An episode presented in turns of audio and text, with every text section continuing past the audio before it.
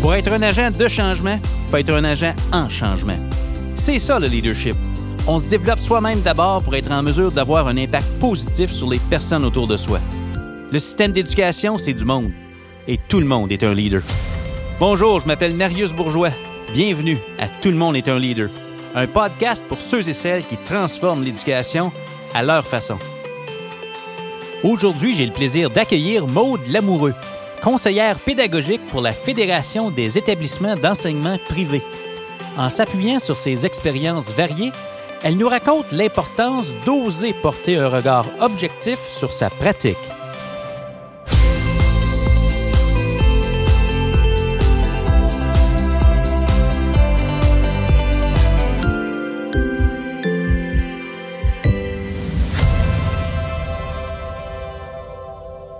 Lamoureux, bienvenue à Tout le monde est un leader. Comment ça va, ma chère collègue? ça va bien. Contente de vous revoir, contente d'avoir revu euh, toute l'équipe d'Esquad Édu juste avant qu'on entre en ordre. Fait que, un plaisir de terminer ma semaine avec vous autres. Ben oui, on finit bien la semaine. C'est vendredi. Euh, pour les gens qui ne savent pas, ben on est le 12 mars au moment où on enregistre cet épisode-là. Euh, épisode qui va être publié plus vers la fin avril. Donc, on finit bien la semaine. C'est le fun de te revoir. Je me dis, on a été, euh, le monde de l'éducation a été chamboulé dans la dernière année. On a perdu de contact certains membres du réseau, dont toi. Ah Alors que j'étais pas mal dans mon réseau. Ah oui, t'étais là. Très, très fort. Ah oui, oui, très, très fort sollicité par notre réseau. Ah. Puis là-dedans, je fais un message au jeu, mais j'inclus mes collègues du réseau euh, de la FIEP aussi. Là. Au service de tout ce beau monde-là. Là. Oui, ouais, tout à fait. Oui, oui. Mais écoute, moi, je suis content pour moi-même de finir ma semaine avec toi, mais je me dis, je suis content aussi que les auditeurs qui ne te connaissent pas vont apprendre à te rencontrer parce qu'on s'est rencontrés dans notre parcours professionnel au cours des dernières années, tu sais, euh, peut-être dans Twitter en commençant, des fois dans les événements. On a eu la chance de collaborer ensemble aussi. Puis c'est vraiment hot que les gens apprennent à te rencontrer. Puis euh, on pourrait peut-être commencer là. Tu sais, c'est qui, euh, c'est qui Maud Lamoureux? tu viens d'où? Tu fais quoi dans la vie, tu sais? Ben mon Dieu, Maud Lamoureux est d'abord et avant tout euh, une enseignante du primaire. J'ai été 17 euh, ans en salle de classe au primaire avant de plonger puis d'aller travailler pour la FEP comme conseillère pédagogique au récit du euh, réseau de l'enseignement privé. Fait que je termine, ben, je suis là au mois d'avril dans ma quatrième année comme conseillère pédagogique pour la, FEP. Ah, ben c'est fantastique. c'est tellement un beau rôle être conseiller, conseillère pédagogique, être au service de l'autre. Puis je me dis cette année, tellement un rôle qui est mis en valeur euh, dans un dans une certain dans un certain angle, on pourrait dire que pratiquement tout le monde dans le réseau est devenu conseiller pédagogique. Là. On s'entraide, on essaie d'avancer ensemble, euh, on, s'accompagne dans le changement. oui, euh, oui, vraiment. C'est un beau poste, beau ben, rôle. Oui, bien merci. Mais je pense que tu as raison. Je pense que cette année, avec la pandémie, en tout cas de notre côté au Québec, il y a vraiment eu un essor au niveau de l'embauche euh, des conseillers pédagogiques. C'est drôle parce que les questions que tu m'as transmises avant, avant l'entrevue, elles sont, oui, axées sur le leadership. Mais je me suis rendu compte que dans la dernière année, si j'ai fait un peu le sous-marin par rapport euh, aux réseaux sociaux, c'est qu'on était, mes collègues et moi, bon, ben, je, salue France, Benjamin euh, et Guillaume, on était vraiment en train de travailler notre réseau parce que conseiller pédagogique, ben, dans, avec la pandémie qu'on a vécue dernièrement, ben, notre rôle est devenu plus qu'essentiel. Alors, c'était à nous d'accompagner les équipes à tisser des ponts, à tisser des liens. Puis, dans la dernière année, je pense que oui, tu l'as mentionné, que les conseillers pédagogiques, on a été capable de leur redonner toute leur lettre de noblesse, hmm. puis ont été en mesure de se déployer adéquatement, puis de montrer ben, la plus-value de cet emploi-là. Ah, absolument. Oui. Oui, puis ça prend un doigté ça prend un doigté, ça prend une écoute. Il euh, faut être au service de l'autre, dans tout ça, au service de tout ce qui est devant nous. Euh, puis peut-être que euh, dans le contexte actuel, ça nous l'a rappelé. Ça nous Moi, le mot qui me vient à l'esprit quand je pense à la dernière année, c'est humilité. Humilité parce que je me dis, mon Dieu, qu'on s'en pose encore des questions, puis on le sait, on sait tellement pas tout, puis il faut tellement s'ajuster. Puis comme conseiller pédagogique, je trouve que c'est un beau mot qui, qui représente la posture qui est requise pour être au service de l'autre, c'est d'être humble parce qu'on ne sait pas ce qui se passe dans la vie de cette personne-là qu'on accompagne dans sa classe. Mm-hmm. Puis quand on part, parce qu'on se retire comme conseiller pédagogique, à un moment donné, on, aide puis on s'en va. Puis il faut que ça puisse continuer. Euh, ce, qui ce qui se passe là. donc, euh, on vise l'autonomie, puis... Euh, Bien, tout à fait. Puis vois-tu, euh, tu as mentionné le mot euh, humilité. Ouais. Euh, ce que j'ai beaucoup vécu au quotidien dans la dernière année, dans, dans, la dernière année, puis ce qui a fait en sorte que justement les week-ends et la semaine aussi, mes collègues et moi, on avait souvent besoin d'être en mode sous-marin pour se ressourcer. je te dirais que moi, il y en a deux qui, qui me viennent en tête. Lecture rapide. Lecture rapide de quoi? Lecture rapide de la personne qui est en avant de nous. Lecture rapide des besoins pour répondre à cette personne-là et être capable ensuite de proposer des solutions, que ce soit par rapport à son développement professionnel, que ce soit par rapport à son accompagnement ou à une urgence qui est vécue en salle de classe. Fait que je te dirais que dans la dernière année, c'est vraiment ce qui me vient en tête. D'être en mesure de décoder et une situation et une personne rapidement pour intervenir adéquatement en fonction de ses besoins. Parce qu'un conseiller pédagogique est amené à intervenir auprès d'une multitude d'humains, mais aussi auprès d'une multitude de cultures scolaires et aussi de classes. Ce qui fait en sorte que il n'y a pas de one size fits all. Une proposition qui est générale devra toujours être adaptée à la personne et au contexte. Oui. Fait qu'on a beaucoup pratiqué, mes collègues et moi, notre lecture des situations, notre lecture des cultures scolaires, des milieux, puis notre lecture des enseignants aussi, pour toujours, malgré le contexte urgent de la pandémie, être capable de répondre à un besoin urgent tout en essayant de les rendre confortables, même si c'est difficile, mais en ayant la vision plus loin aussi. Ce qu'on est en train de travailler aujourd'hui dans l'urgence, ben on veut que ça nous serve pour plus tard. Fait que faisons le bien, même si c'est urgent de le faire. Fait que c'est avec cette ligne-là qu'on a travaillé toute l'année. Lecture rapide, action rapide, mais bien, même si c'est. Ah, tout à fait, bien. Ah oui, oui, oui. Parce que, écoute, il n'y a rien de pire. Non, il n'y a rien de pire comme conseiller pédagogique que de devoir aller détricoter des choses qui ont été implantées euh, moins correctement. Euh, tu le sais, tu es spécialisé en changement. Changer requiert de l'énergie. Donc, tant qu'à amorcer un changement, même si on est en temps de pandémie puis en temps d'urgence, c'est d'arriver à le faire de façon correcte. Fait que oui, je te dirais que ça nous a demandé de bonnes grilles euh, d'analyse. On est retourné puiser dans toutes nos lectures en management, en leadership, en gestion du changement.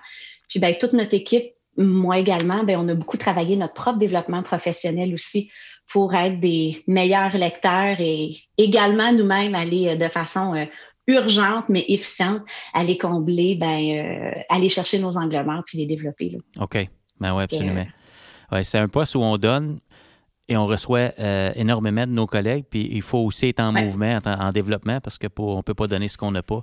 Moi, la question que j'ai le goût de te poser d'un point de vue de conseiller pédagogique, mm-hmm ça a demandé un gros ajustement au niveau de votre équipe, puis ça, on va en parler, mais qu'est-ce que tu as observé dans le système d'éducation? A des gens qui ont dû se revirer sur un dizaine, comme on dit, là? Euh, les, besoins. Est-ce qu'il y a, est-ce qu'il y a des, euh, des, choses communes qui vous ont été demandées, des choses, là, euh, quand on regarde la vue d'ensemble des demandes qu'on vous a faites, que vous avez reçues, qu'est-ce qui ressortait dans, ce que les, dans les besoins exprimés de, du réseau? Ben, écoute, c'est venu par vague. D'accord? Euh, alors, à ce moment-là, euh, c'est sûr et certain que les besoins ont évolué avec le temps. Euh, on est au mois de mars, au présent, étant donné qu'on enregistre maintenant. Fait que si je me réfère il y a de cela un an, ben, c'est sûr et certain que les écoles privées, dès que les écoles ont fermé l'année dernière, toutes les écoles, ça a été un mouvement massif dès le départ, nous, on doit poursuivre l'enseignement à distance. Donc, logiquement, ce premier week-end-là, euh, avec euh, Normand Brodeur, qui était mon patron à l'époque, France Benjamin Guillaume, on a débriefé pendant tout un week-end. Euh, nos cheveux blancs sont tous apparus ou se sont multipliés pour la plupart d'entre nous. Mais la première chose qu'on a anticipé, puis on, l'avait bien vu, c'était les besoins d'ordre technologique. Parce que d'abord et avant tout, euh, avant même de se positionner par rapport au contenu qui serait à l'intérieur euh, d'une plateforme numérique, ben, il fallait d'abord et avant tout être à l'aise avec la technologie. Alors, une fois cette première vague-là passée de la technologie, on en a fait pendant quelques mois, on avait anticipé la deuxième vague aussi. C'est que les gens, le réseau, arriveraient assez rapidement à bout de souffle au niveau du contenu pédagogique qui est diffusé à travers justement ces technologies-là. Alors, c'est là où pour nous, euh, c'est devenu un terrain de jeu absolument incroyable et formidable comme conseiller pédagogique. C'est qu'on est retourné, toujours en lien avec la technologie, parce que la technologie est le médium qu'on va utiliser davantage. c'est notre point d'accès c'est notre point d'accès. fait que là, vous allez m'entendre beaucoup parler de, pédagogie, mais il faut, savoir que la technologie est jamais loin. Euh, c'est là où euh, toutes nos bases en pédagogie ont été sollicitées. Et c'est là où je pense qu'on s'est senti encore plus valorisé dans notre rôle et que notre rôle a davantage été mis en lumière parce qu'on a accompagné beaucoup d'équipes euh, avec aller retravailler des bases solides en pédagogie. Donc, des fois, ça se traduisait et souvent par un retour au niveau de la progression des apprentissages, au niveau du programme, retour avec la documentation légale. Qu'est-ce qu'on a le droit de faire? Quelles sont les marges de manœuvre qu'on a?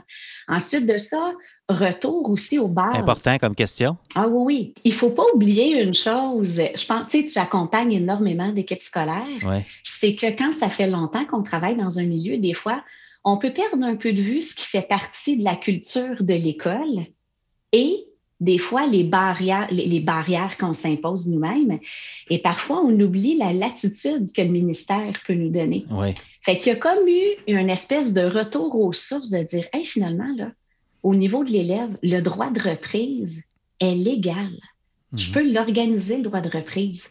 Fait que c'est là où tout le concept de l'évaluation en cours d'apprentissage, de ramasser les traces différemment. On est venu secouer beaucoup de valeurs pédagogiques. Et si je me ramène à ta question, ben c'est là où, après le boom technologique, on est retombé dans l'essence même de l'éducation. Et ça, ça a été hyper intéressant pour nous, la culture d'apprentissage puis les cultures scolaires. Fait que ça a été vraiment bien. On accompagne et on travaille autant avec les directions qu'avec les enseignants parce que comme on se plaît à le dire, ben on est des tisseurs de liens. On établit des ponts, nous, entre les visées pédagogiques et ce qui se passe réellement dans la salle de classe. Donc, c'est fantastique. Ben, ça l'est, ça l'est, ça l'est. C'est tellement un beau, euh, un beau poste duquel on peut vraiment voir le système évoluer. J'ai le goût de te poser la question. Il y a eu des choses, il y a des choses extraordinaires qui ont été accomplies dans la dernière année. Il y a eu des belles expérimentations mm-hmm. aussi parce que quand on, on repense le possible à l'intérieur des limites de ce qui est légal. On se dit, hey, on, pourrait faire ça. Et si, au lieu de dire oui, mais, on dit et si? Puis, euh, est-ce qu'il y a des choses que tu as observées et tu dis, waouh, ça, c'est des, ça, c'est des belles pratiques intéressantes qui sont prometteuses, qui, qui pourraient euh, perdurer, au-delà du mode réactif du début où on réagit puis qu'on est en train de s'approprier un nouveau milieu.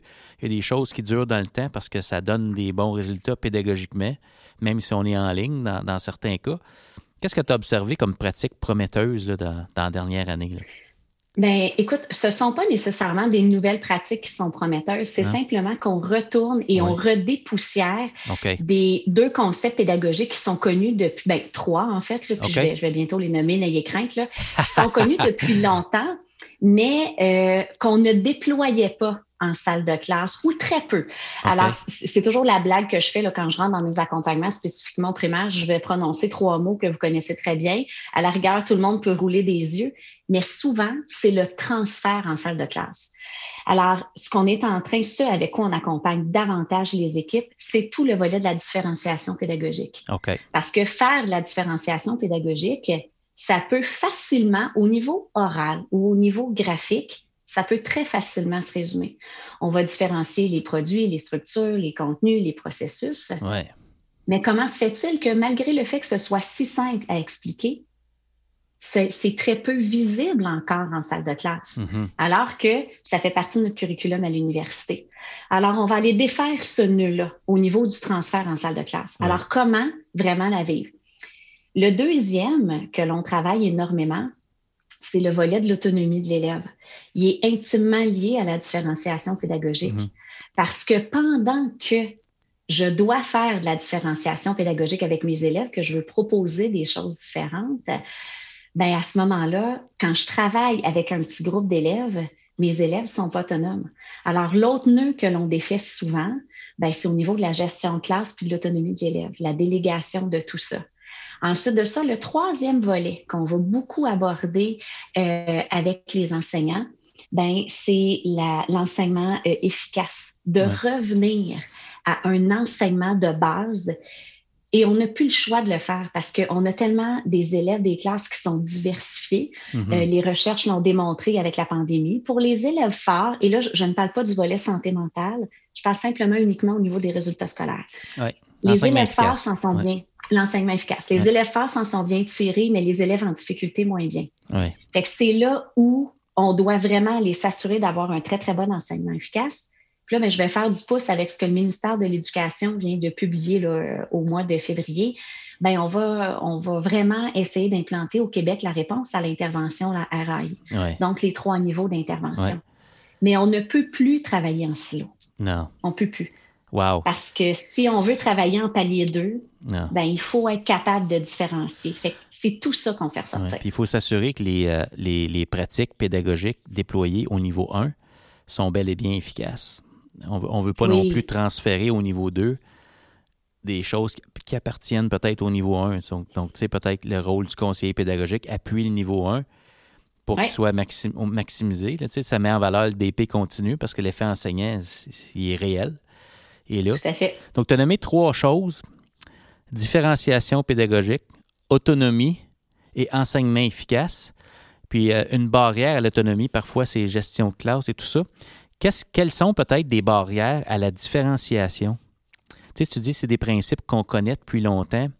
Qu'est-ce, qui fait, selon toi, qu'on le voit moins, même si c'est tellement simple ou ça peut paraître le gros bon sens, là, tu sais, qu'on se dit, ben là, on va répondre aux besoins de nos élèves? Qu'est-ce qui, qu'est-ce qui nous empêche de nous rendre là en tant que système?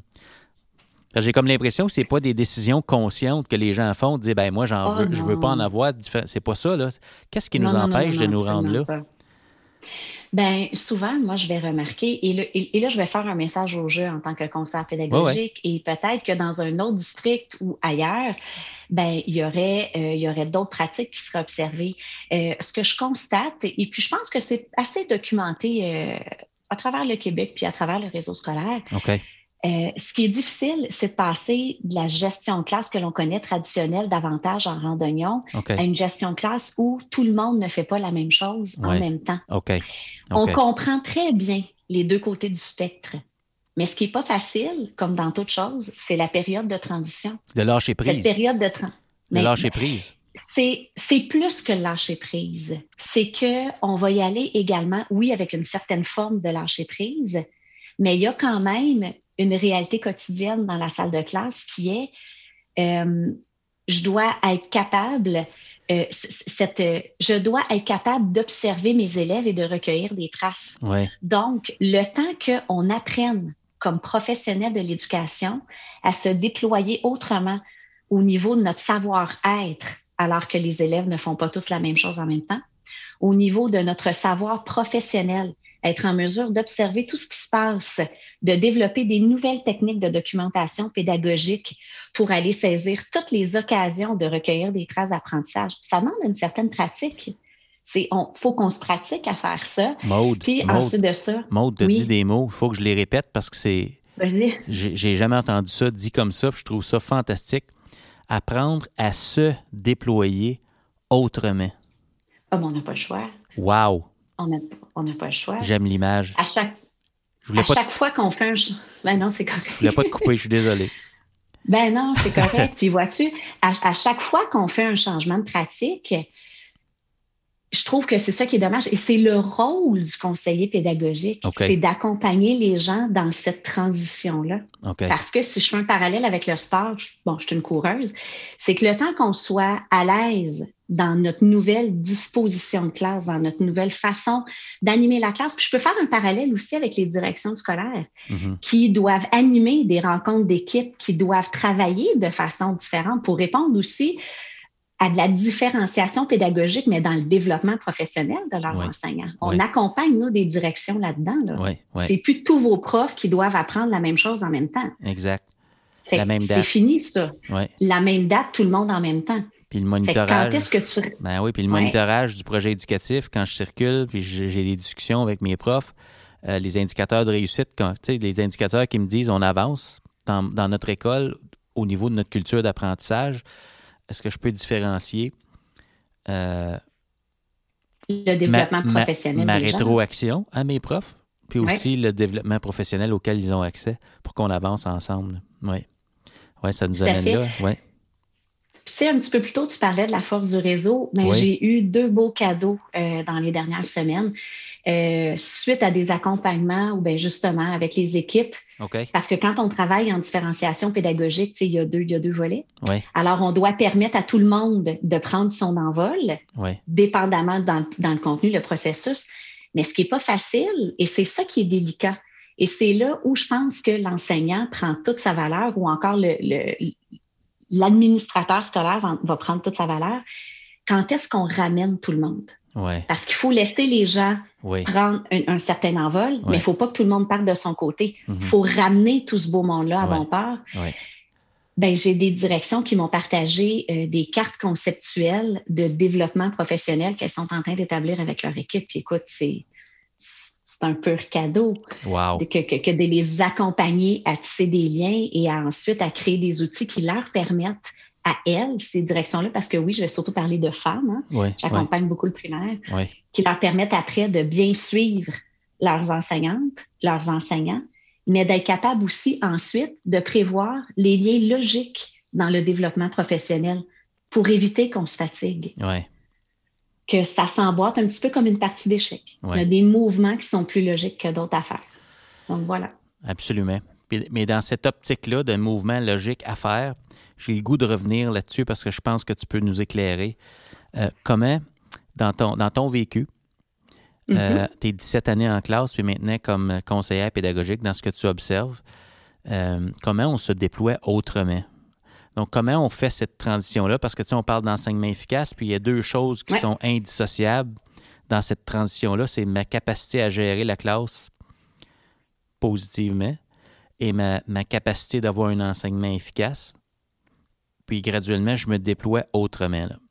Euh, est-ce qu'il y a des, conseils ou des, des, choses que tu observes qui fonctionnent mieux que d'autres dans cette transition-là vers le Hey, je suis capable de de différencier, puis c'est pas tout le monde qui fait quelque chose, euh, qui fait la même chose en même temps. Là, là? Comme, euh. Ça ressemble à quoi des, premières étapes vers ça, là, dans ce que tu as observé? Là? Les premières étapes vont toujours dépendre de l'individu qui, est, euh, qui, est en, qui est en avant de nous. OK? D'abord et avant tout, il y a toujours une première chose que je vais dire euh, aux enseignants. Puis ça, je suis obligée de te le partager, Marius, parce que ça fait partie de mon parcours. Euh, alors que j'étais au bac en enseignement préscolaire primaire, encore au bac, euh, je suis tout de suite allée faire un certificat en management ah, aux hautes études commerciales ou HEC. Et ensuite, j'ai tout de suite terminé, ben, j'ai complété avec une maîtrise en administration scolaire. Ah, OK. Et c'est important que je le mentionne ça parce que ça a complètement teinté le reste de ma pratique pédagogique. Alors que j'étais au bac, on m'a beaucoup appris à réfléchir en fonction des besoins des élèves, de prendre soin des élèves. On m'a peu appris à travailler de façon efficiente et à être capable de prendre un pas de recul, à analyser ma pratique, je vais dire froidement, mais c'est pas de façon négative à prendre un pas de recul, à analyser ma pratique pédagogique comme si j'étais une personne extérieure, comme un administrateur le ferait, pour être capable ensuite d'aller dégager les grandes lignes et d'aller voir où sont les angles morts, où on perd du temps. Ce qui fait en sorte que si je fais le transfert avec la différenciation pédagogique, la première chose que je, que je demande aux enseignants, c'est la suivante, c'est vous allez faire des erreurs et c'est normal. Mm-hmm. Ces erreurs-là ne doivent pas vous envahir au, niveau de vos émotions. Vous devez les documenter pour être capable de mieux réagir ensuite. Mais si on se laisse envahir par l'émotion, bien à ce moment-là, c'est sûr et certain qu'on ne sera pas capable de faire la transition. Mm-hmm. Et habituellement, je demande aux enseignants aussi de documenter les difficultés qu'ils vont rencontrer parce que les difficultés ne seront pas nécessairement les mêmes dans la classe de A que dans la classe de B. Bien, ensuite, il y a une modélisation qui doit être faite avec les enseignants. La première étape, ben, si là, je me ramène littéralement au vécu dans la salle de classe, si vous voulez travailler en différenciation pédagogique, ne dites pas à vos élèves, ça y est, les ateliers sont prêts aujourd'hui, on se lance. Hmm. On doit modéliser les façons de travailler différemment et y aller avec les élèves une bouchée à la fois. Alors, souvent, il faut, il faut, on a tendance à présent. Il faut outiller nos élèves à être capables de se déployer comme élèves autrement aussi à travers ça. Ben oui. oui. Ben oui. Et souvent, les enseignants, puis tu sais, si je me permets de le dire, c'est parce que Écoutez, ma première période d'atelier, alors que j'enseignais en sixième année, fut un échec complet. C'est complètement catastrophique. Ah, il y a du oh vécu dans ce que tu nous dis, là, je comprends ça. Oh mon Dieu, ça a été un échec total. La classe de maternelle était mieux organisée que la mienne de l'autre côté du corridor. C'est que je me suis rendu compte que j'avais passé beaucoup de temps à, à présenter le contenu attendu dans les ateliers, mais très peu le savoir-être aux élèves. Et l'autre angle mort que j'avais eu, c'est que j'avais réalisé que je ne savais pas moi non plus où me mettre comme leader dans ma salle de classe alors que les élèves étaient en atelier. Mm-hmm. J'étais un peu comme un chien dans un jeu de quilles. Fait quand on veut basculer et travailler beaucoup en différenciation Oh oui, littéralement. Tout le monde avait l'air de savoir quoi faire, mais dans le fond, ouais. C'est ça. Fait qu'on a beaucoup à apprendre. Mm. Puis cette lecture-là, très administrative de ma pratique, là, de faire comme si je devenais une autre personne, Mm. Ben, ça m'a beaucoup servi en éducation. Ça m'a permis d'aller voir ce sur quoi je pouvais travailler, mm. même si, soit dit en passant, le constat n'est pas souvent agréable. Ah, puis il ne faut pas être trop sévère sur soi-même. Je veux dire, on, évolue euh, au rythme de notre, euh, de, notre développement professionnel, mais aussi en fonction des listes de classes qui nous sont confiées, parce que on s'entend que ça, ça influence grandement jusqu'où on peut aller avec certains groupes. Puis, euh, donc, ouais. Ben c'est ça, la différenciation pédagogique, c'est de s'adapter aux besoins des élèves. C'est complexe. Hein? Ce n'est pas de reproduire d'année en année les ateliers qu'on a faits. Et le groupe qu'on nous donne n'aura jamais les mêmes besoins que mm. l'autre groupe avant. Mm-hmm. Fait si un enseignant apprend à, et là j'en reviens à la lecture, plus on apprend à lire rapidement un groupe de façon neutre, de façon froide, mieux on est capable ensuite de répondre à leurs besoins et les émotions entrent, puis on tombe dans le plaisir. Là. Un n'empêche pas l'autre. Mais des fois, ben, il faut être capable de prendre un pas de recul pour devenir encore plus performant ensuite au niveau pédagogique, je pense. Mm-hmm. Ça, c'est bon pour les élèves, mais je t'écoute parler. J'ai du vécu là-dedans aussi. J'ai du vécu en accompagnement aussi. Moi, euh, une chose à laquelle les gens ne s'attendent pas quand ils s'engagent dans une démarche de transformation comme ça, ne s'attendent pas à quel point c'est bon pour eux en premier. Le bonheur au travail, le bonheur au travail que ça procure quand tu sens que tu es capable, peu importe la liste de classe que tu as, de leur enseigner le savoir-être qui va leur permettre de devenir des apprenants au centre de leur apprentissage et qui va me libérer du devant de la classe, qui est très exigeant, de devoir tout contrôler, tout savoir depuis le devant de la classe et qui me permettent de devenir un accompagnateur de mes élèves puis de vraiment être au service, lire, euh, les observer, un peu comme on fait, comme tu nous invites à faire sur notre pratique, tu sais, dans le fond, d'observer mhm. objectivement la progression des élèves puis de pouvoir agir là-dessus. Je me dis, observe-tu ça? Toi aussi, dans les gens que tu accompagnes, euh, le bonheur que ça procure aux gens éventuellement, parce que tu parlais du plaisir, je me dis, c'est bon pour les élèves, mais c'est bon pour le prof. Là. Quand tu t'améliores, je veux dire, ça change ta vie. Là. Tout à fait. Euh, la façon dont ça s'est traduit dans mes accompagnements dans, les, dans les derniers mois, ça, là, je vais vous donner des mots d'enseignant. OK. C'est même si les élèves sont à distance et que des fois, au niveau personnel, j'ai l'impression de moins les connaître parce que je ne vois pas le contenu de leur boîte à lunch, fait que j'ai de la difficulté à dire ce qu'ils préfèrent manger. Ouais. Au niveau des apprentissages, je n'ai jamais eu autant l'impression de connaître mes élèves. Je suis en mesure de dire exactement où chacun de mes élèves est rendu où. Et mode, ça me procure un bien-être incroyable. Ah. Et puis c'est là où moi j'arrive comme conseillère pédagogique parce que ça fait partie de mon rôle aussi de mettre des mots professionnels sur des impressions qui sont données.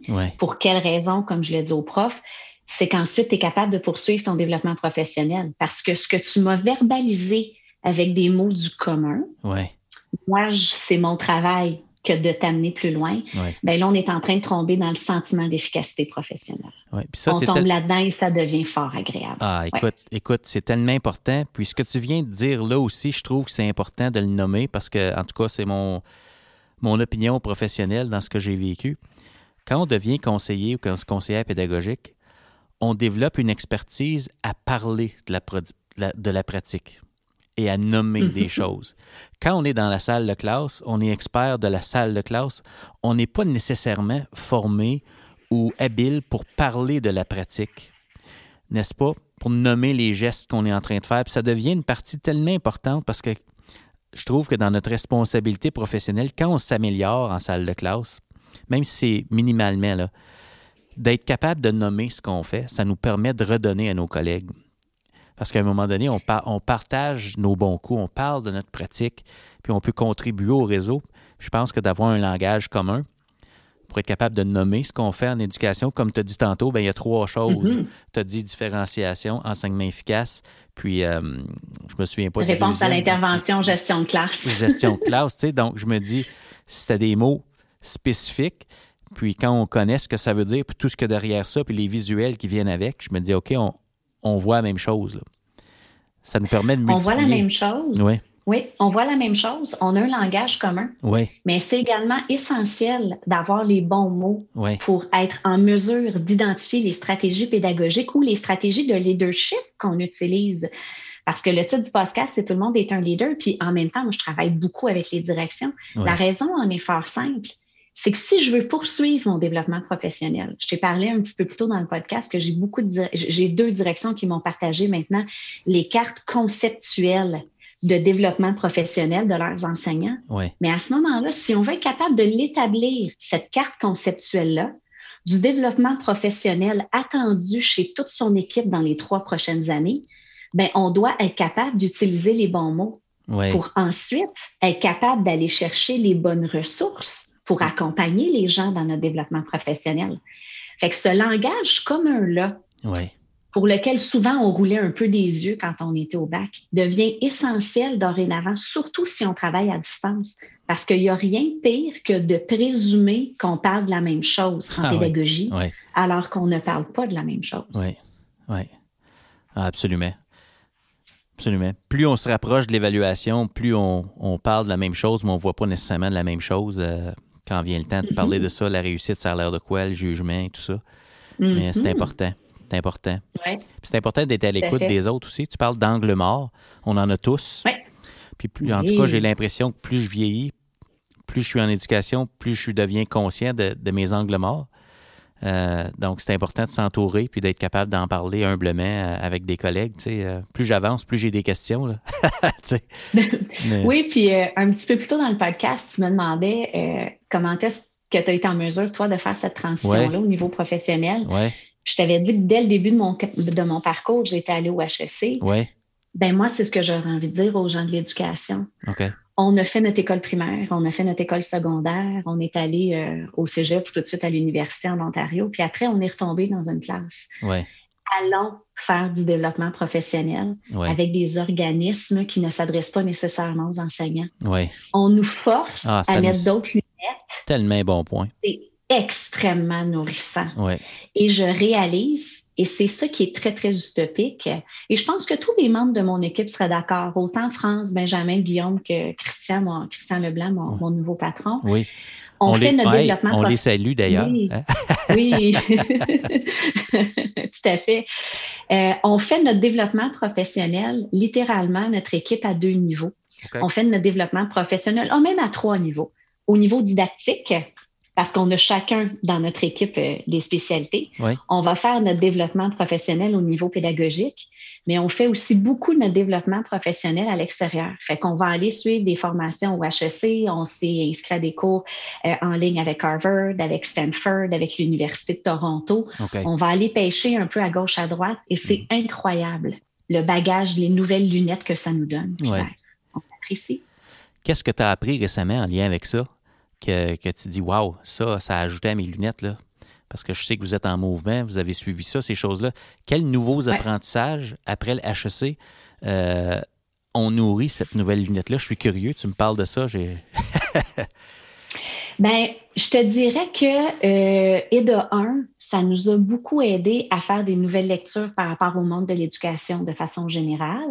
Parce qu'on s'est rendu compte que souvent, les problématiques qui sont vécues en éducation, bien, ce sont des problématiques qui vont être également répertoriées dans d'autres domaines professionnels. pourquoi des fois ne pas aller chercher des solutions qui, ou des pistes de solutions dans d'autres domaines professionnels pour les appliquer à, l'éducation?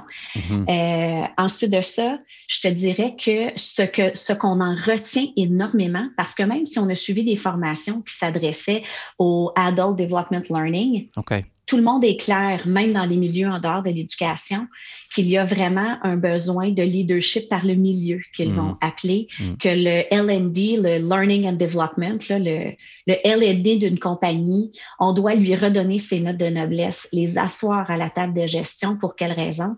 Parce que c'est les LND ou ce sont les conseillers pédagogiques qui vont en appui de la direction devoir aller déployer. Fait que ça, je te dirais que pour notre équipe, ça nous a fait vraiment chaud au cœur. Ça a été un bon sur notre profession parce que les quatre, on est quatre conseillers pédagogiques passionnés de pédagogie. Puis on se rend compte que nous, ben, comme je le disais au début, on tisse des ponts entre la salle de classe dans laquelle on rentre et les visions de la direction. Ouais. Fait qu'à ce moment-là, on a redécouvert les travaux de Mintzberg, on a redécouvert les travaux, ben, on, a travaillé beaucoup avec euh, les travaux de Michael Fullen, fait qu'on est allé, euh, allé fouiner un peu partout. Extraordinaire. J'ai eu la chance, dans, une perspective de développement professionnel, de, de t'entendre. Tu as, euh, fait un exposé oral à Claire. J'étais là pour ta conférence. C'était extraordinaire. C'était extraordinaire. Puis tu as, dit plein de choses intéressantes dans cette conférence-là. Une, mm-hmm. une d'entre elles, c'était accorder du temps à quelqu'un ou à quelque chose, c'est lui accorder de la valeur.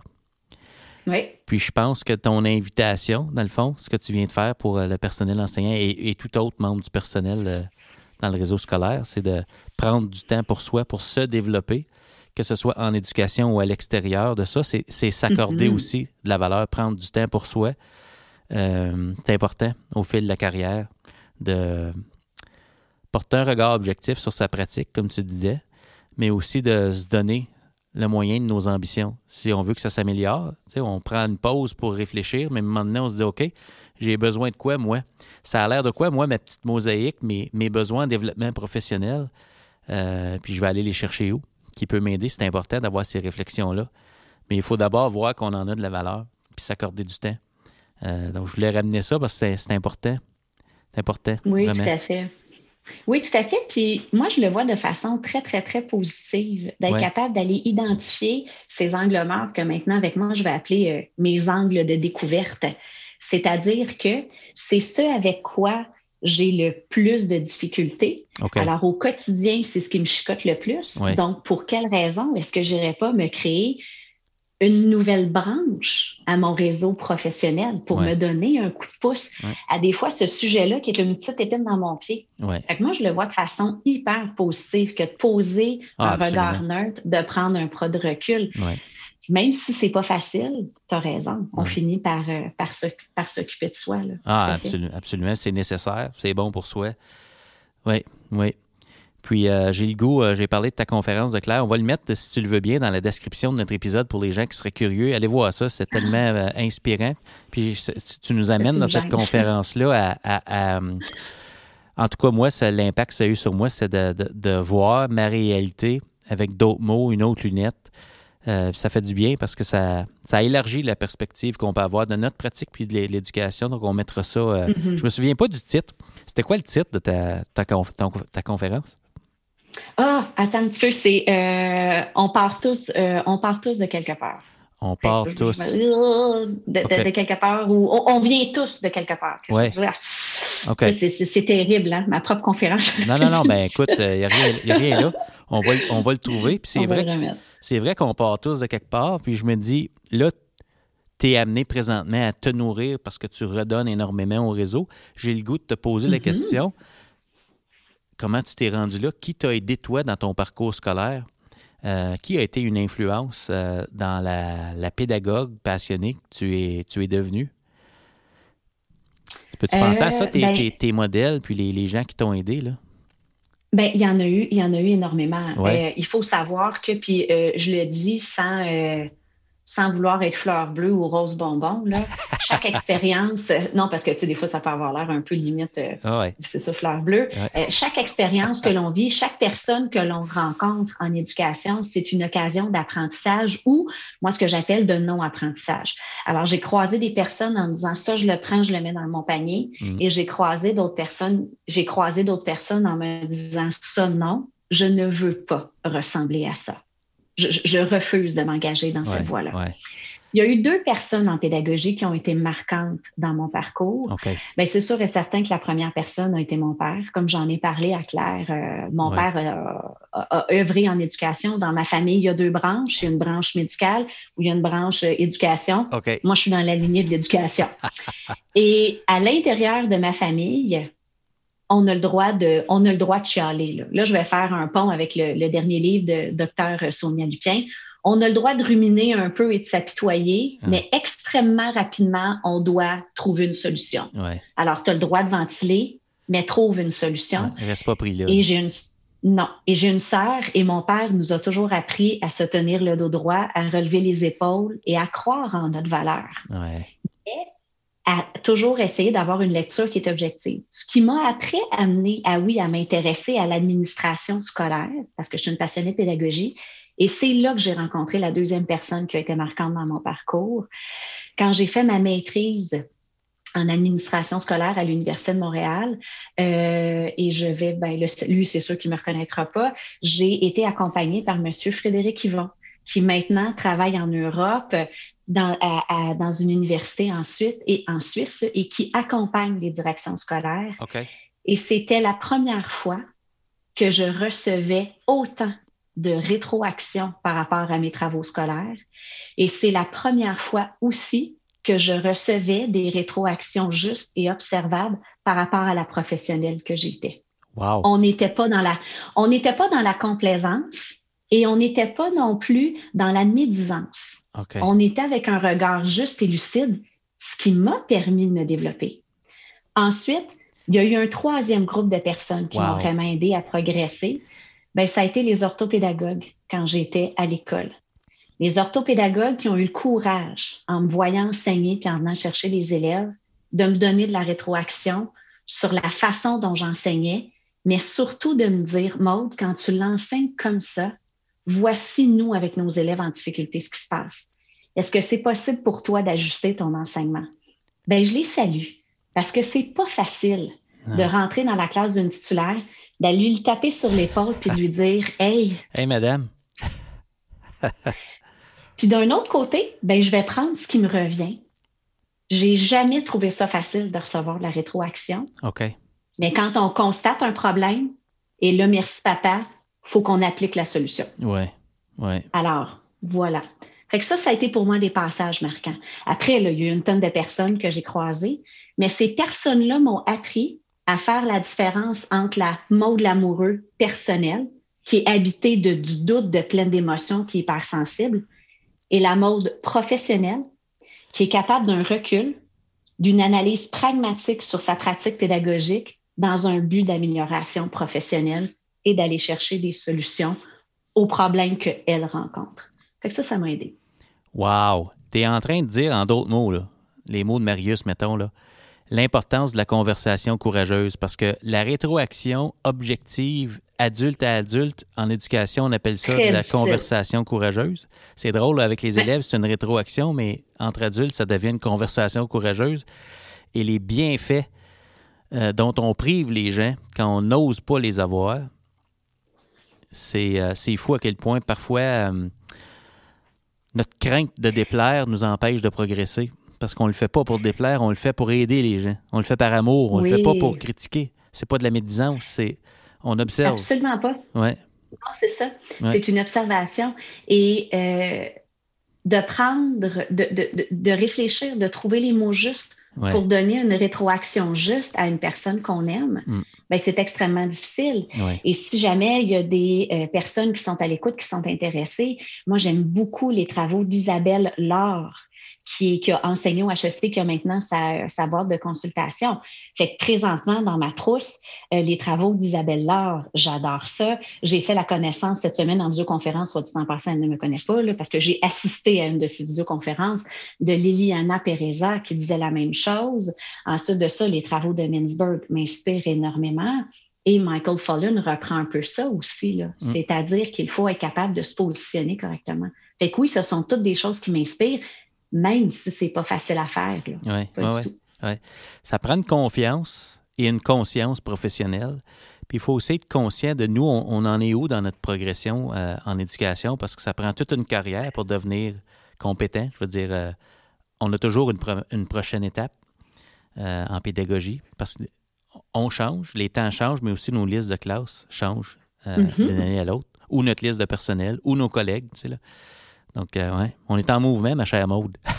oui, oui, ah, toujours, toujours. Et c'est pour ça que même malgré, puis là-dessus, je salue euh, toute l'équipe, l'équipe formidable avec laquelle je travaille, c'est qu'on s'est toujours efforcé, même si on avait cette année, dans la dernière année, les deux pieds dans l'urgence. Oui, oui on s'est toujours efforcé d'essayer de ramener les écoles à, on, le comprend, il faut, que ça se fasse rapidement, mais s'il vous plaît, investissez juste un peu de temps, même si urgent, parce que nous, on doit vous aider à voir à long terme.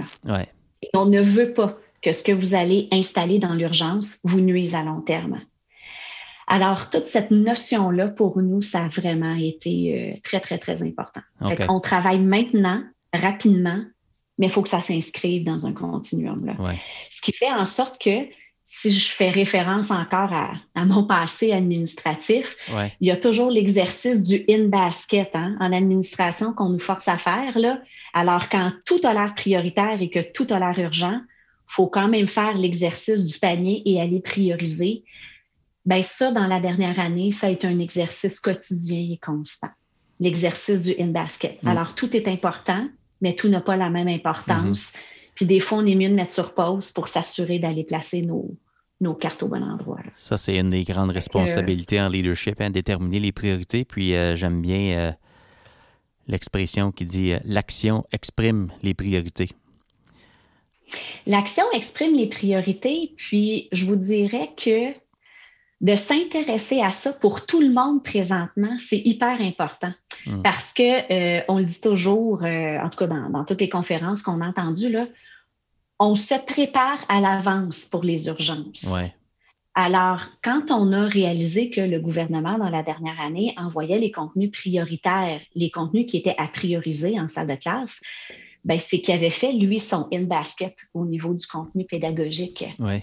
ce qui veut dire que un enseignant, au niveau de sa salle de classe, quand il travaille en différenciation pédagogique, parce que cet exercice-là du in-basket, on le fait au quotidien tous, à, chaque moment de notre vie ou presque. Et cet exemple-là du in-basket, quand je travaille avec les enseignants, ben, je vais aller puiser dans mon expérience administrative pour le ramener. Parce qu'un enseignement, un enseignant qui travaille en différenciation pédagogique et qui a un élève avec lequel il y a beaucoup de difficultés, il doit faire cet exercice de in-basket-là pour aller cibler les priorités. Absolument. Fait que c'est quelque chose qu'on doit en tout temps faire et je pense que c'est une compétence, peu importe notre rôle en éducation, qu'on devrait essayer de développer.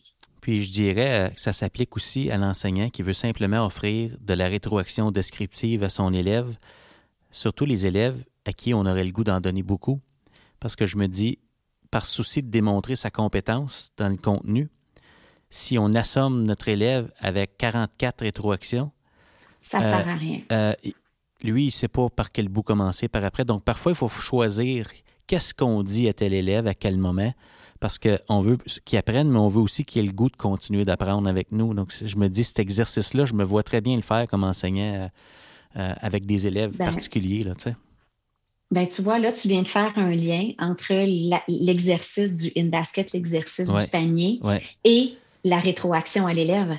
Mais cet exercice-là peut être aussi être effectué au niveau du comportement de l'élève, de la gestion du comportement de l'élève. Un élève qui a beaucoup de troubles de comportement, on va commencer à les miser sur quoi? Hmm. Parce que, dans le fond, c'est assez facile d'identifier si l'exercice du in-basket est plus ou moins efficace, c'est qu'il y en a trop. Hmm. Quand on n'est pas capable de filtrer, de faire la différence entre tout est important, mais tout n'a pas la même importance, ben, c'est là que souvent, on devient surchargé, puis on a l'impression de surnager et qu'on perd notre sentiment d'efficacité professionnelle. Mais ça ne veut pas dire que c'est un exercice qui est facile à faire. Pas du tout. Ça demande rapidement un pas de recul. Fait que, tu recules puis tu reviens vite, vite, vite. Là. ça se fait vite. tu t'accotes un petit peu. peu. Des fois, tu peux t'accoter une récré, des fois, tu peux t'accoter deux, trois jours. Mais dans la dernière année, là, tu, tu, tu, tu, reculais, tu revenais. Là. Ouais, ouais. on, parle, on parle des priorités. J'ai le goût de te demander, bien humblement, toi, quelles pourraient être des priorités en éducation présentement pour finir l'année et pour préparer la prochaine rentrée qui, euh, semble-t-il, euh, selon tout ce qu'on sait présentement, ne sera pas exactement le retour à la normale. Donc, ça pourrait être quoi des priorités, ma chère Maude? Bien, et de un, la priorité pour terminer l'année, euh, je vais y aller en deux temps. C'est sûr et certain que ce serait de garder les élèves motivés et continuer d'aller à l'école. On ne se le cachera pas. Euh, avec les élèves du primaire, le terrain nous dit que ça demeure difficile. Je n'enlève rien à la situation qui est vécue, mais étant donné que les élèves sont davantage en salle de classe, la, motivation demeure ardue à, beaucoup de niveaux, mais quand même, ça s'approche plus de ce qu'ils connaissaient les autres années. Mais j'ai une pensée très spéciale pour les élèves au Québec de secondaire 3, 4, 5, qui sont à 50% Alors, de maintenir cette motivation-là, mais aussi de faire en sorte qu'ils aient le goût de continuer l'année prochaine. L'année prochaine, euh, au niveau de la rentrée scolaire, ben, je vais te répondre avec un, terme pédagogique, ben, avec deux choses on va devoir être en mesure de faire rapidement, d'orchestrer de la différenciation pédagogique et avec les tout petits, ben, de mettre sur pied de la réponse à l'intervention parce qu'on mhm. sait que l'intervention précoce avec des jeunes élèves, mm. c'est un facteur, un prédicteur de réussite ah scolaire. Donc, de mettre en œuvre la réponse à l'intervention. Mm. Ce serait deux, euh, choses que je verrais.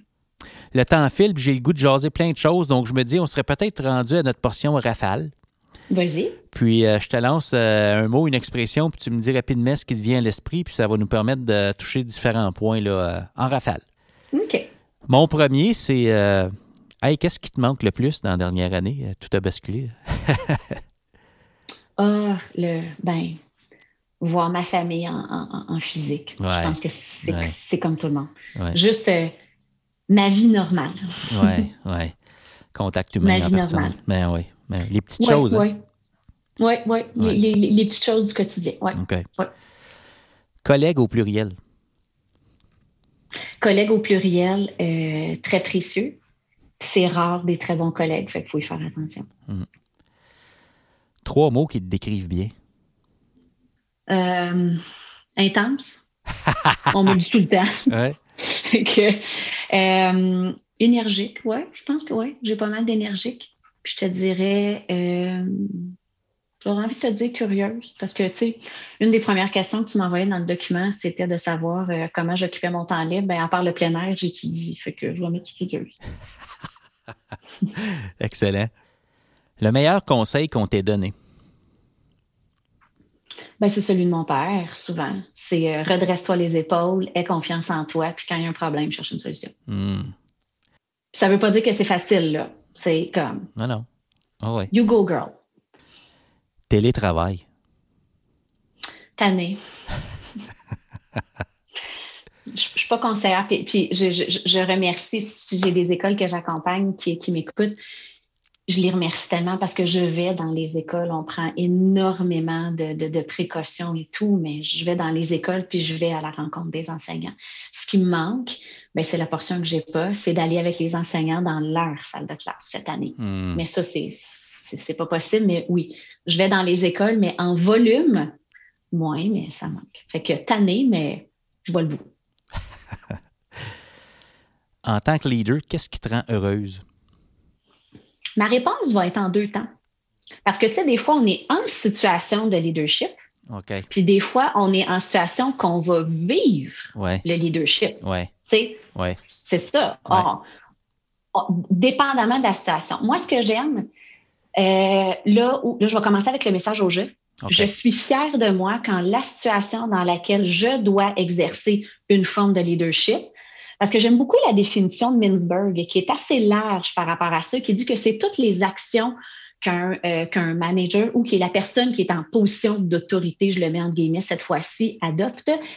Euh, mais après, il y a différents comportements qu'il va nommer Alors, quand je réalise que, alors que j'étais en position de leadership, j'ai été en mesure d'aller chercher les bonnes caractéristiques du leader qui sont attendues dans cette situation particulière-là. À l'inverse, quand je suis la personne qui va recevoir, qui va vivre le leadership de l'autre, je reviens à lecture, j'apprécie que le leader qui est en avant de moi ait les petites antennes et soit rapidement capable de lire la situation, tant au niveau formel qu'informel, pour être capable de rebondir là-dessus. OK. Ça, je l'apprécie. Wow. Ça, j'appelle ça, madame, une réponse complète. J'apprécie. Prof Mario, je m'excuse. J'apprécie les deux dimensions que tu euh, nous as partagées, quand tu donnes, quand tu reçois. Oui, j'adore ça. Ben, ah oui, parce que des fois, on le reçoit, puis des fois, on l'applique. Et des fois, notre leadership ne se manifestera pas nécessairement de la même façon. Fait que je présume que tu discuterais avec plein de personnes qui me connaissent et chacune aurait une vision de moi en tant que leader dépendamment de la situation dans laquelle cette personne-là a eu au niveau personnel ou professionnel à interagir avec moi. Mes ados diraient probablement pour le moment que je suis un petit peu dictatorial. Par exemple. Par exemple, ça me vient à l'esprit juste comme ça. juste comme ça. Alors que je fais la blague, quand je rentre dans les écoles, je suis conseillère pédagogique et non pas dictateur pédagogique. Mm. Et aussi ensuite, ben, il y a le niveau de l'urgence. Est-ce que des fois, on a besoin d'un leadership collaboratif? Ou s'il y a urgence, on a besoin d'un leadership un peu plus dirigé? Et je pense que c'est ça que la pandémie a mis en relief dans la dernière année. C'est qu'étant donné qu'il y avait urgence, bien souvent, les recherches l'ont fait ressortir en leadership, c'est qu'on avait besoin de leaders qui assumaient de fixer les règles pour rapidement que les équipes se mettent au travail. Alors qu'en temps normal, quand on a le temps, bon, on va davantage se retourner vers quelque chose qui est collaboratif. Ou as-tu entendu parler du community ship? J'en ai, beaucoup entendu parler dernièrement, puis ça pique ma curiosité. Voilà, c'est ça mon, mon point. c'est extraordinaire. DP continue. Euh, ouf, ben je croise mes doigts. Euh, présentement, euh, je vais t'expliquer pourquoi je croise mes doigts. Mais ben, présentement, je suis en train de suivre une formation avec en leadership féminin. Euh, la raison pour laquelle ça a beaucoup piqué ma curiosité avec le HEC, ces quatre jours de formation-là, parce que tu sais, en éducation, il y a beaucoup de femmes, mm-hmm. beaucoup de femmes qui deviennent des leaders. Mm-hmm. Et euh, on opère une transition qui est assez délicate. Souvent, on va devenir des fois des leaders de nos anciens collègues. Donc, comment est-ce qu'on opère toute cette transition-là? Mm. Et de un, dans son propre rôle, de la salle de classe à personne un peu plus administrative, fait que ça, c'est vraiment aller piquer ma curiosité. Puis ben, je suis euh, en attente d'un résultat pour savoir si je serai admise dans une deuxième maîtrise en développement euh, organisationnel. Fait que. Wow! Je sais. On verra. On croise les doigts certains. Je te souhaite tellement bon succès avec ces prochaines étapes-là. Ben oui, ben oui, ben oui. On verra. Je croise mes doigts aussi. Puis écoute, si c'est pas ça, ben, merci, papa. j'ai déjà un plan B, puis j'ai déjà un plan C. OK, OK, OK. On verra bien. OK. Mais euh, voilà. Ben là, j'ai, ben écoute, en lien avec ces plans-là, tu vises sûrement quelque chose. J'ai le goût de te poser la question. Ta prochaine étape, ça a l'air de quoi? Si tu as le droit de le dire. tu sais. ah, non, mais écoute, c'est vraiment très drôle que tu me poses la question parce que euh, ma prochaine étape, elle est toujours à déterminer. Euh, si tu regardes mon curriculum vitae, je te l'ai mentionné tantôt. Moi, je, fais du plein air ou j'étudie. Fait que, tu sais, je suis quand même une drôle de bébite, là. J'ai 43 je, je, vais avoir 43 ans, je peux le dire. Oui. mais ce qui fait en sorte que, tu sais, commence à faire des mathématiques. Tu sais, j'ai un bac, j'ai un certificat j'ai une maîtrise en administration scolaire, j'ai un certificat de deuxième cycle en neuroéducation. Fait qu'apprenant ta vie, je le fais toujours. OK. Est-ce que j'ai ce que j'ai l'intention de faire avec cette maîtrise-là?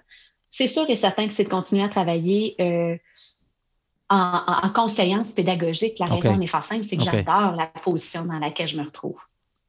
Mais après, c'est à déterminer. Je ne me projette pas aussi loin. OK. Hey, on arrive à la conclusion de notre entretien. Euh, j'ai le goût de te poser la question avec ce regard-là systémique que tu as. Disons qu'on se projette dans l'avenir, puis on n'a pas de boule de cristal, personne. Puis on a parlé des priorités pour d'ici la fin de l'année, puis pour la rentrée scolaire. Si on faisait le même exercice pour l'éducation dans l'après-pandémie éventuelle, quelles pourraient être des priorités en éducation pour nous aider à, à continuer de répondre le mieux possible aux besoins des jeunes qui nous sont confiés?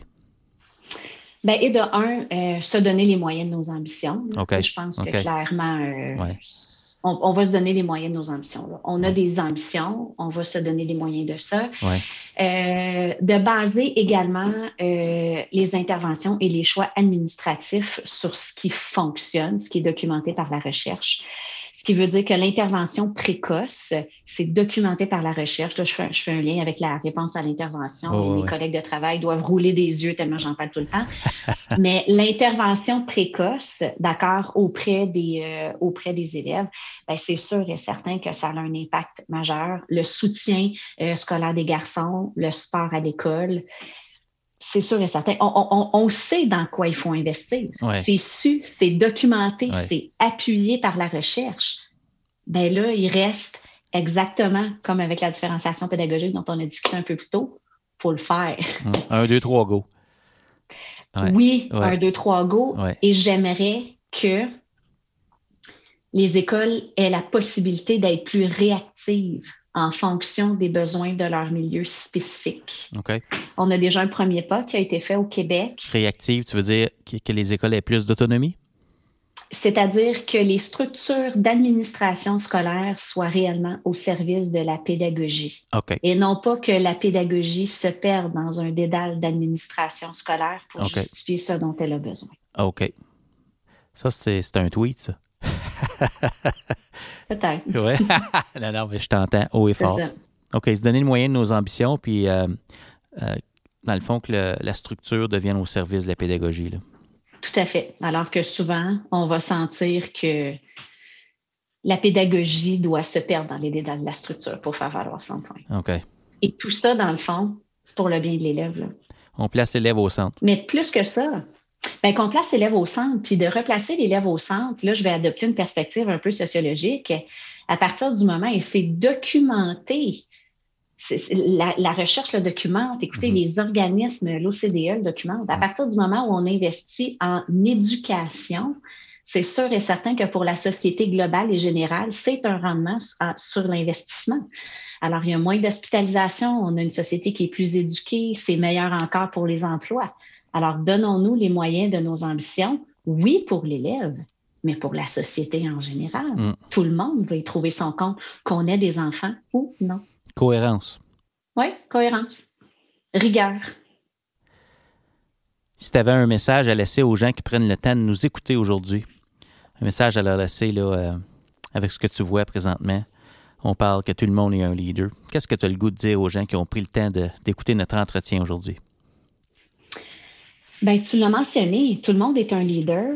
Puis je pense que ce qu'on peut toujours essayer de faire, c'est que quand on se retrouve en position de leader, ben, qu'on essaie de faire notre mieux et de prendre les meilleures décisions qui s'imposent.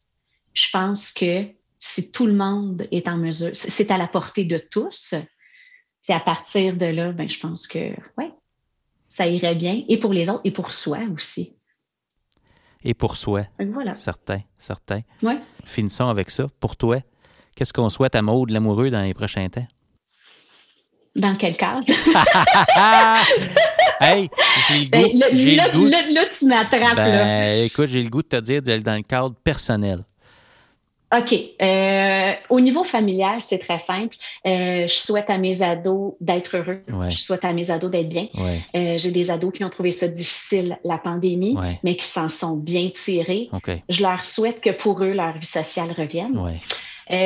pour moi, ben là, je vais y aller avec peut-être quelque chose d'un peu plus sportif. OK, OK. Ben, je suis une coureuse, je suis une fille de plein air, je suis toujours dehors. Fait que c'est sûr et certain que les courses de très longue distance commencent à attirer mon attention. Ah, fait que je vais devoir m'y remettre. Pourquoi pas? Ben, je te le souhaite. Ouais. ben, merci beaucoup, c'est gentil. Puis ben, au niveau professionnel, euh, de simplement continuer à avoir autant de plaisir dans ce que je fais. Parce que tu me demandais tantôt, tu vas aller faire quoi avec ta maîtrise en, développement organisationnel si jamais je suis acceptée? Ben, ben, je la fais d'abord et avant tout pour moi. Pour mon plaisir. Ensuite, rendu à mon âge à 43 ans, si on le fait pas pour soi, pour son plaisir, ben c'est difficile. On va rendre l'utile à l'agréable plus tard. Oui. Ouais. Oui, c'est ça. OK. Ben, je te comprends tellement. Merci d'avoir pris le temps de venir jaser avec moi aujourd'hui. C'est tellement apprécié. Ben, c'est gentil. J'espère avoir euh, bien répondu à vos questions. Hein, vois-tu, je suis une femme, puis là, je suis pas fière. Au HEC, on dirait que j'ai l'imposteur. Je m'excuse d'avoir dit que j'ai peut-être répondu. Alors, je vais retirer mes excuses. Merci de m'avoir accordé du temps. Grand plaisir. C'était Maude l'amoureux. À tout le monde et un leader. Wow, quel entretien inspirant avec Maude. Comment pouvons-nous réinvestir ce que Maude nous a partagé? Hein? Qu'est-ce qui changerait lundi matin si on osait porter un regard objectif sur sa pratique? Je vous laisse penser à ça.